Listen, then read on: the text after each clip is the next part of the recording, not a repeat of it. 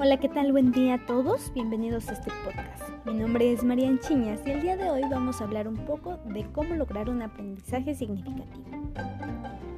Para empezar, el aprendizaje es algo que el sujeto debe de asimilar y transformar, que interfiere con los materiales de estudio y la información exterior. Esta a su vez interactúa con el conocimiento previo y las características principales del aprendiz.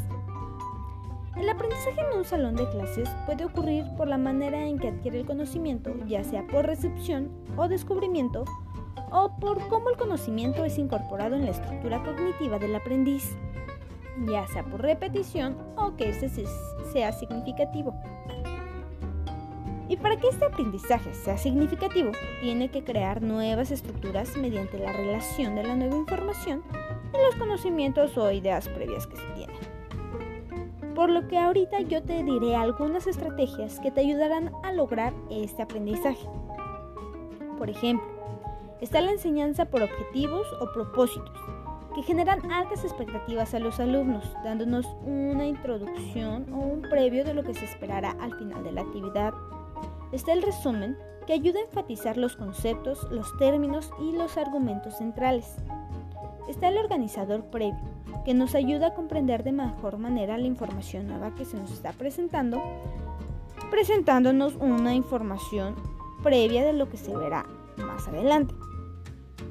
Eh, igual por medio de las ilustraciones nosotros podemos representar conceptos, objetos o situaciones de algún tema en específico.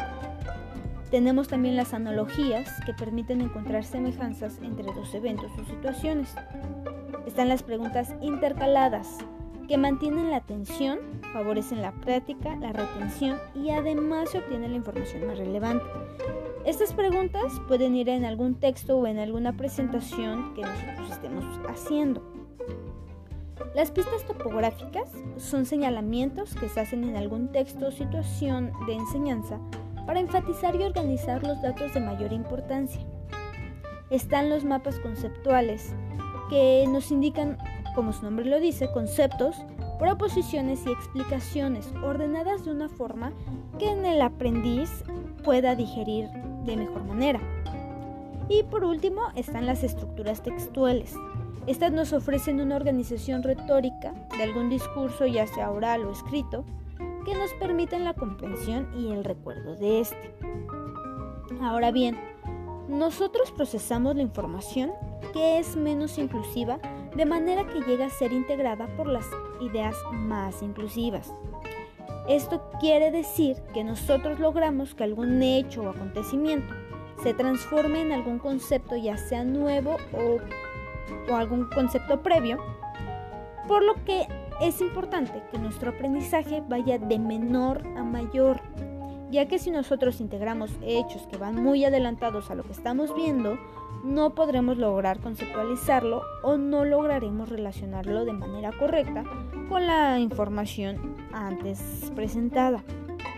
También hay que tener muy en cuenta que cada, cada uno de nosotros somos diferentes, por lo que es importante conocer a fondo estas estrategias y ver cuál es la que a nosotros más nos favorece para que nosotros logremos este aprendizaje significativo realmente significativo. Bueno, esto es todo por este pequeño podcast. Como les había mencionado al principio, solo es un poco de cómo lograr este aprendizaje. Sin embargo, si ustedes quieren que les dé alguna información específica de alguna de estas estrategias o que hablemos más sobre este aprendizaje, déjenmelo saber y en el próximo podcast lo hablaremos. Que tengan un excelente día y nos vemos hasta la próxima.